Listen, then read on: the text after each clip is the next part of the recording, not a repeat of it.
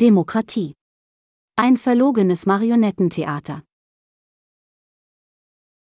Leben wir wirklich noch in einer Demokratie, oder regiert nicht schon längst ein Konglomerat aus Leitmedien, sozialen Netzwerken, NGOs, Thinktanks, Europäischer Union, Zentral- und Schattenbanken? Unser politisches System ist zu einem verlogenen, scheindemokratischen Marionettentheater verkommen. Demokratie. Wir taumeln seit nun fast drei Jahren von Krise zu Krise, von Notrecht zu Notrecht. Damit haben wir de facto eine Schönwetterdemokratie. Was bringen uns Regenschirm, Poncho oder Gummistiefel, wenn diese nur bei Sonnenschein wasserdicht sind? Dies zeigt sich in der Corona-Pandemie, welche die Rahmenbedingungen des täglichen Lebens, der Wirtschaft und der Politik verändert hat. Die Schweiz bestätigt zunächst den europäischen Trend, die individuellen Freiheiten werden auch in Krisenzeiten hochgehalten.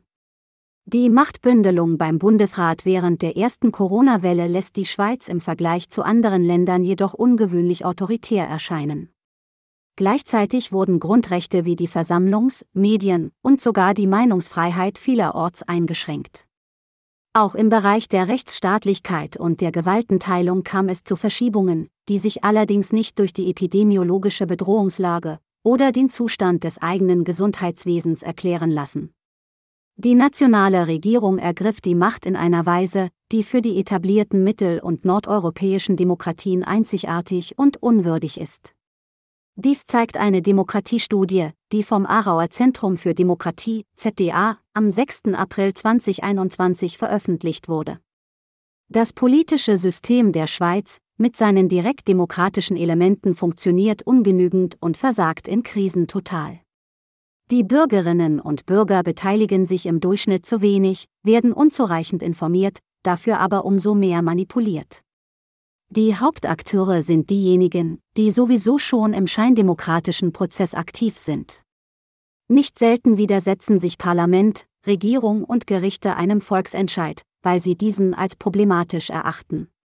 Man kann über die unten aufgeführten Initiativen und ihre Ergebnisse denken, wie man will, aber die Tatsache bleibt bestehen, sie wurden nicht, oder wie im ersten Fall erst 60 Jahre später umgesetzt. Mutterschaftsversicherung Die Schweizer Männer nehmen am 25. November 1945 einen Verfassungsartikel zur Einführung der Mutterschaftsversicherung mit 76 Prozent an. Das Frauenstimmrecht wurde am 7. Februar 1971 eingeführt. In der eidgenössischen Abstimmung 1999 wird die Mutterschaftsversicherung mit 61 Prozent abgelehnt, zum dritten Mal nach 1984 und 1987. Nach der Niederlage von 1999 bestand allgemein Konsens darüber, dass schnell eine Lösung gefunden werden musste. Die Revision Erwerbsersatzgesetz, Ausweitung der Erwerbsersatzansprüche auf erwerbstätige Mütter, stieß in den Räten auf breite Unterstützung. 55,5 Prozent der Stimmberechtigten sprachen sich schließlich am 26. September 2004 für die Vorlage aus. Die Revision trat am 1. Juli 2005 in Kraft.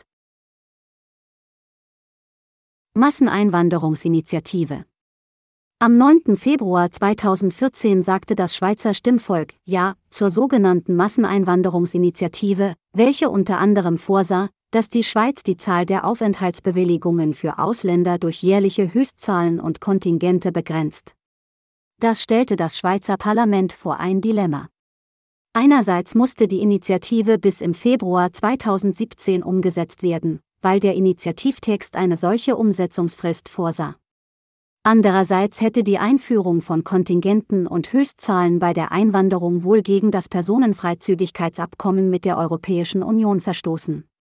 Das Schweizer Parlament wollte dieses Abkommen mit der EU aber nicht kündigen, sondern lediglich eine Neuverhandlung.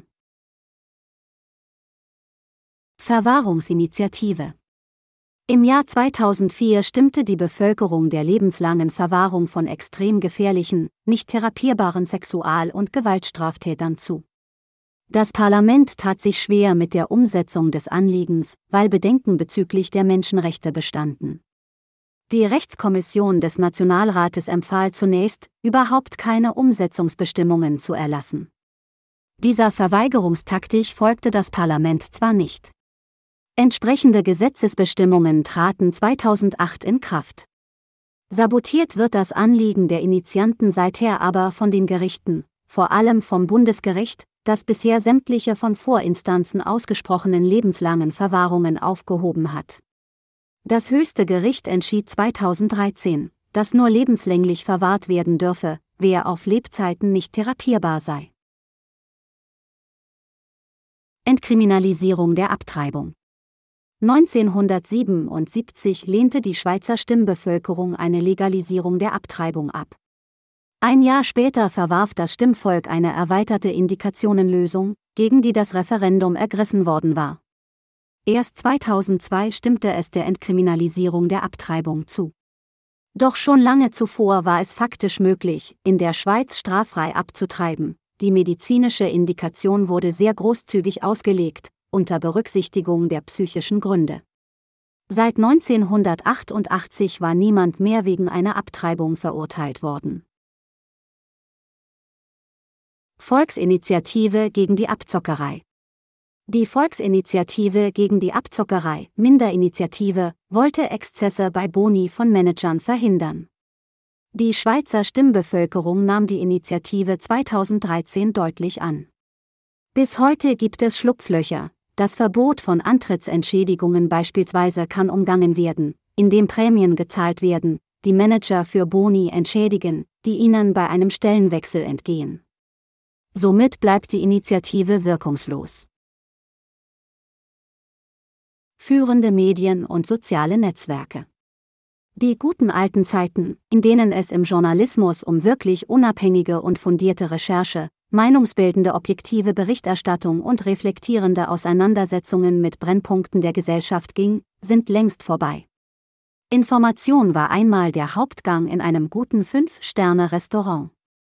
Später war sie nur noch Beilage und heute ist sie lediglich die verblichene Glasur auf kalt servierten Tellern einer heruntergekommenen Imbissbude. Die Leitmedien sind zu den Mundschenken und Steigbügelhaltern einer ideologischen Doppelmoral verkommen. Zahlreiche Studien haben sich in den letzten Jahren mit den soziologischen und psychologischen Folgen der Nutzung sozialer Netzwerke vor allem unter Jugendlichen beschäftigt. Der Druck zur Selbstdarstellung oder die erhöhten Selbstmordraten, die mit dem Siegeszug von Facebook, Instagram und Co zu korrelieren scheinen, aber auch Fragen nach Transparenz, Datenschutz, Zensur und Manipulation der Nutzer stehen im Raum und bedürfen einer Klärung. Die Feststellung, dass im Zusammenhang mit dem Verzicht auf Facebook, Instagram, Twitter und Co von Fasten gesprochen wird, macht deutlich, dass der Konsum sozialer Medien in der Bedürfnishierarchie auf dem Niveau der Nahrungsaufnahme angekommen ist die größte Nachrichtenagentur der Welt. Die Associated Press ist eine Nachrichten- und Presseagentur mit Hauptsitz in New York City, die im Mai 1848 gegründet wurde. Das Unternehmen hatte 2016 263 Büros in 106 Ländern. Es gilt als die größte Nachrichtenagentur der Welt. Julie Pease, die Chefin der Nachrichtenagentur, will über bestimmte Fakten nicht mehr diskutieren. Es gebe Dinge, über die man nicht mehr reden müsse, sagt Julie Peace. Zum Beispiel darüber, ob die Impfstoffe gegen Covid-19 sicher seien, ob es einen Klimawandel gebe oder ob es bei den US-Wahlen im vergangenen Jahr zu größeren Betrügereien gekommen sei.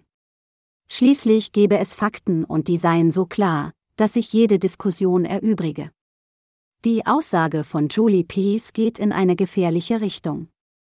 Dass Fakten unumstößlich sind, ist das erste journalistische Gebot.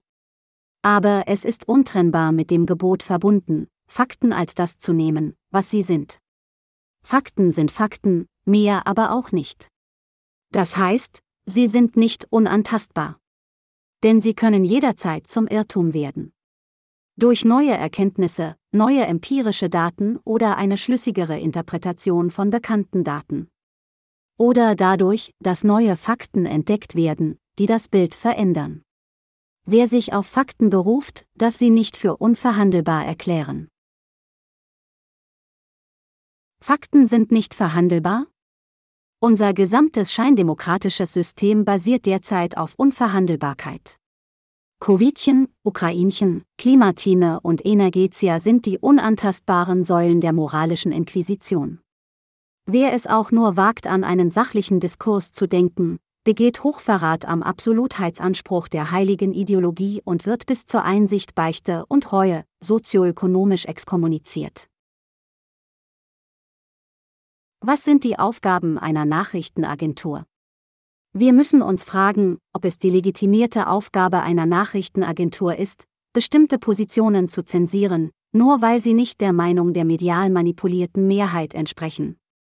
Journalisten müssen die Welt abdecken und auch über Dinge berichten, die ihnen nicht passen.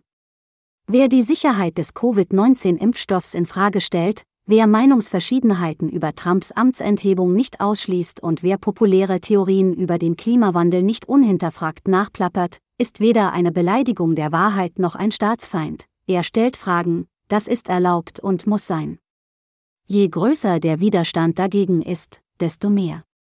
Die Kritik reicht von Abhängigkeit, Mobbing, mangelnder Transparenz, Datenmissbrauch, politischem Meinungsdiktat bis hin zu fragwürdigen psychologischen Experimenten mit ahnungslosen Nutzern, politischer Manipulation und Verfassungsbruch.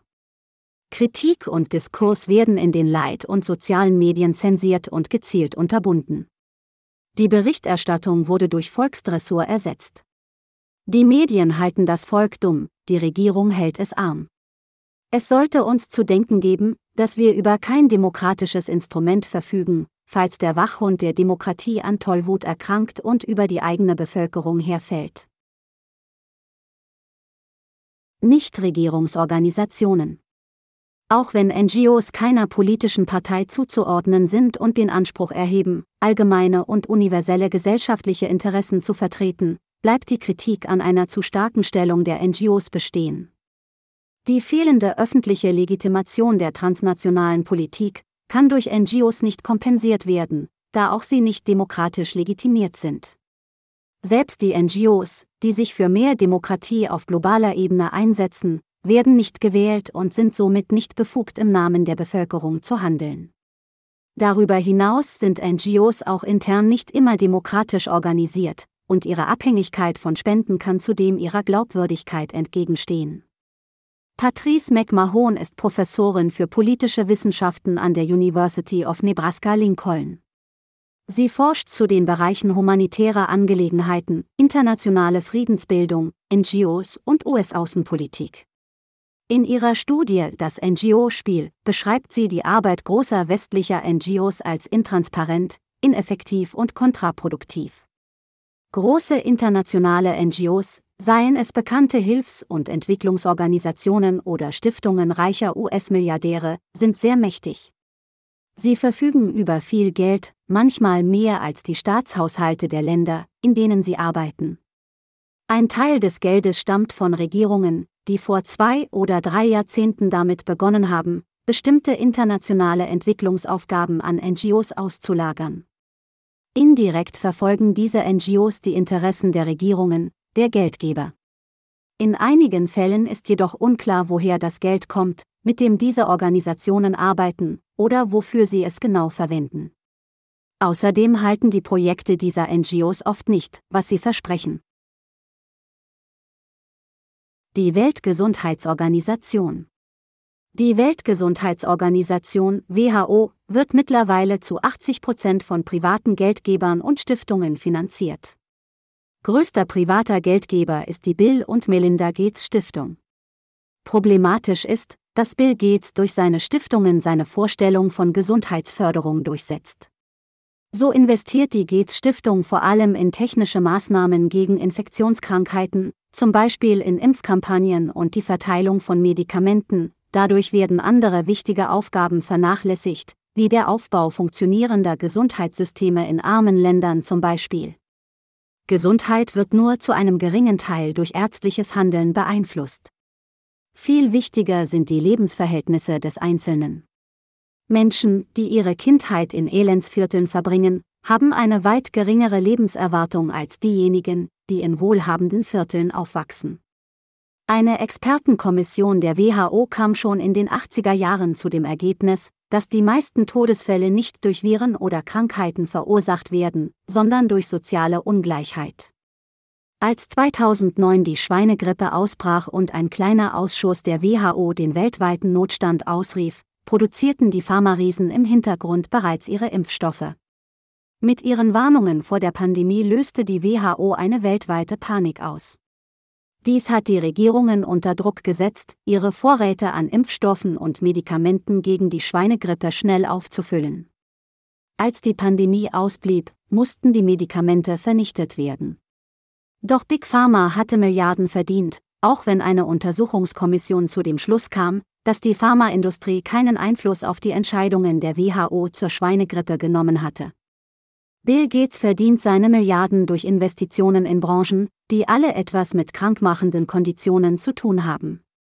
So hält die Gates Stiftung beispielsweise Anteile an Coca-Cola im Wert von 500 Millionen Dollar, und Aktien des weltgrößten Supermarktunternehmens Walmart im Wert von einer Milliarde Dollar. Hinzu kommen Beteiligungen an den Lebensmittelunternehmen Pepsi, Kraft Heinz, an den Alkoholunternehmen Anhäuser-Busch und Pernod, sowie an den Pharmaunternehmen GlaxoSmithKline, Novartis, Roche, Sanofi, Gilead und Pfizer. Für die Gates Stiftung bedeutet dies, je mehr Gewinne die genannten Konzerne machen, desto mehr Geld kann sie für die WHO ausgeben. Für die WHO wiederum bedeutet das, mit jeder Maßnahme gegen die gesundheitsschädlichen Aktivitäten der Süßgetränke, Alkohol und Pharmaindustrie würde die WHO verhindern, dass die Gates Stiftung Spenden für die WHO generiert.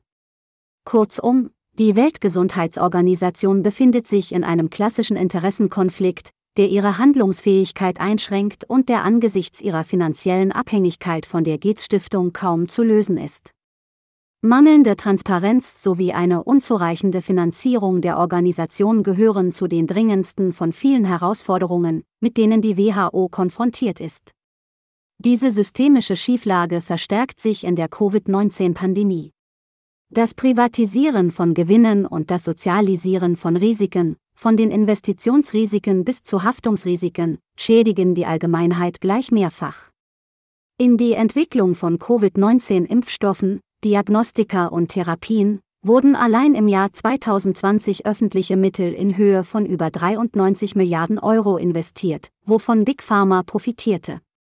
Dies liegt daran, dass die Regierungen es versäumt haben, diese Subventionen an Bedingungen für den Zugang, den Preis oder die Transparenz zu knüpfen. Alle internationalen Bemühungen, den Zugang zu diesen patentierten Technologien für alle zu gewährleisten, werden von reichen Ländern wie der Schweiz, die ihre Pharmaindustrie schützen, energisch bekämpft.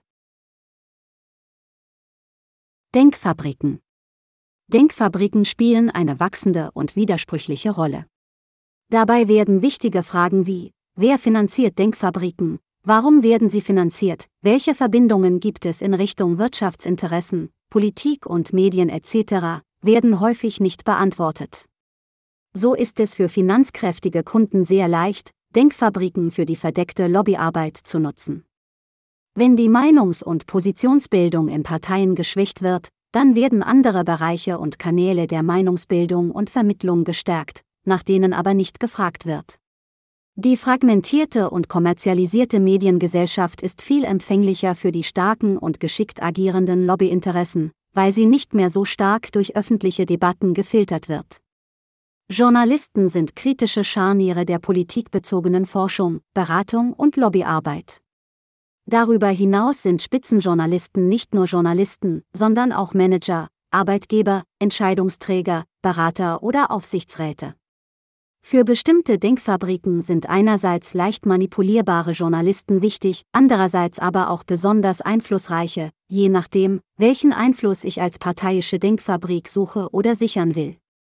Elitevernetzung wird als solche kaum beachtet. Warum fällt es den Medien so schwer, machtelitäre Einflüsse auf Politik und Gesellschaft transparent zu machen? Weil sie schon längst Teil des machtelitären Zirkels sind. Europäische Union. Obwohl die Stimmbevölkerung an der Volksabstimmung vom 28. Mai 1978 das Zeitgesetz ablehnte und sich deutlich gegen die Einführung der Sommerzeit aussprach, setzten Regierung und Parlament sich über diesen Entscheid hinweg und führten die Sommerzeit 1981 trotzdem ein, weil alle Nachbarländer der Schweiz die Sommerzeit kannten. Das eidgenössische Referendum über den Europäischen Wirtschaftsraum, EWR, war eine Abstimmung über die Ratifizierung des EWR-Abkommens von 1992. Die Vorlage scheiterte deutlich am Ständemeer. Die Wahlbeteiligung von 78,7 Prozent war die höchste seit vielen Jahrzehnten und wurde seither nie mehr übertroffen. Das EWR-Nein gilt bis heute als Meilenstein in der Europapolitik der Schweiz, vor allem weil die Schweiz aufgrund dieses Votums ihre Beziehungen zur Europäischen Union über den sogenannten bilateralen Weg und nicht über den EU-Beitritt regelt. Die Eidgenössische Volksinitiative Ja zu Europa war eine weitere Volksinitiative, die am 4. März 2001 zur Abstimmung gelangte und mit 76,8 Prozent abgelehnt wurde. Die EU ist die mit Abstand wichtigste Partnerin der Schweiz. Eine gute Zusammenarbeit ist daher von vitalem Interesse und über bilaterale Verträge geregelt. Seit 2007 hatte die Schweiz mit der EU über ein bilaterales Abkommen im Elektrizitätsbereich verhandelt. Das Abkommen sollte den grenzüberschreitenden Stromhandel regeln und den Zugang zum europäischen Strommarkt absichern. In der Schweiz wurden alle Vorgänge zum Rahmenabkommen als geheim eingestuft. Erst im Mai 2021 wurden 18 Verhandlungspunkte publik, die der Bundesrat seiner Delegation mitgegeben hatte. Die Schweiz hat die Verhandlungen mit der EU über ein institutionelles Rahmenabkommen im selben Monat abgebrochen. Energiewende Die Eidgenössische Volksinitiative Strom ohne Atom für eine Energiewende und die schrittweise Stilllegung der Atomkraftwerke Strom ohne Atom wurde am 18.05.2003 mit 66,3 Prozent abgelehnt. Die Atomausstiegsinitiative wurde am 27.11.2016 vom Volk abgelehnt. Und auch das CO2-Gesetz wurde am 13.06.2021 vom Volk abgelehnt. Trotzdem wird die Energiewende unbeirrt fortgesetzt. Die gesamte Menschheit sei durch den menschenverursachten Klimawandel bedroht. Ob der Klimawandel ein natürlicher Zyklus sein könnte, darf gar nicht mehr diskutiert werden. Es wird alles auf eine Karte gesetzt. Was machen unsere Kinder und Kindeskinder, wenn es die falsche Karte ist? Raus aus der Abhängigkeit von Russland, rein in die Abhängigkeit von China? Die Energiewende ist Made in China. Das Sozialkreditsystem ist Made in China. Die neue Seidenstraße ist Made in China. Zentral- und Schattenbanken die Zentralbanken weiten derzeit ihren Machtbereich massiv aus. Sie kontrollieren Börsen und Regierungen, lenken Banken, machen Klimapolitik und hebeln letztlich die Marktwirtschaft aus. Im Zuge einer selbstbestimmten Mandatsausweitung treffen Zentralbanken mittlerweile wirtschaftspolitische Entscheidungen mit beträchtlichen Umverteilungswirkungen, ohne einer demokratischen Kontrolle zu unterliegen. Oft laufen diese Beschlüsse darauf hinaus, im Sinne der Stabilität des Finanzsystems oder ganzer Staaten Verluste am Kapitalmarkt zu sozialisieren, während Gewinne privat bleiben. Mit der Finanzkrise rückten Schattenbanken erstmals ins öffentliche Bewusstsein, sie finanzieren Geldgeschäfte, die Banken zu riskant sind. In den USA vergeben sie bereits die Hälfte aller Kredite. Kritiker warnen, dass ihre Rolle unterschätzt wird. Schattenbanken können weder Geld schöpfen noch Geld von Zentralbanken leihen. Außerdem sind Konten und Depots bei Schattenbanken nicht abgesichert. Vereinfacht ausgedrückt, Schattenbanken sind Finanzinstitute, die bankenähnliche Dienste anbieten, aber nicht wie eine Bank reguliert werden. Sie sammeln aus verschiedenen Quellen Geld ein, um dieses anschließend entweder an andere zu verleihen oder selbst zu investieren. Beispielsweise über Fonds. BlackRock. Die weltweit größte Schattenbank trägt den Namen BlackRock.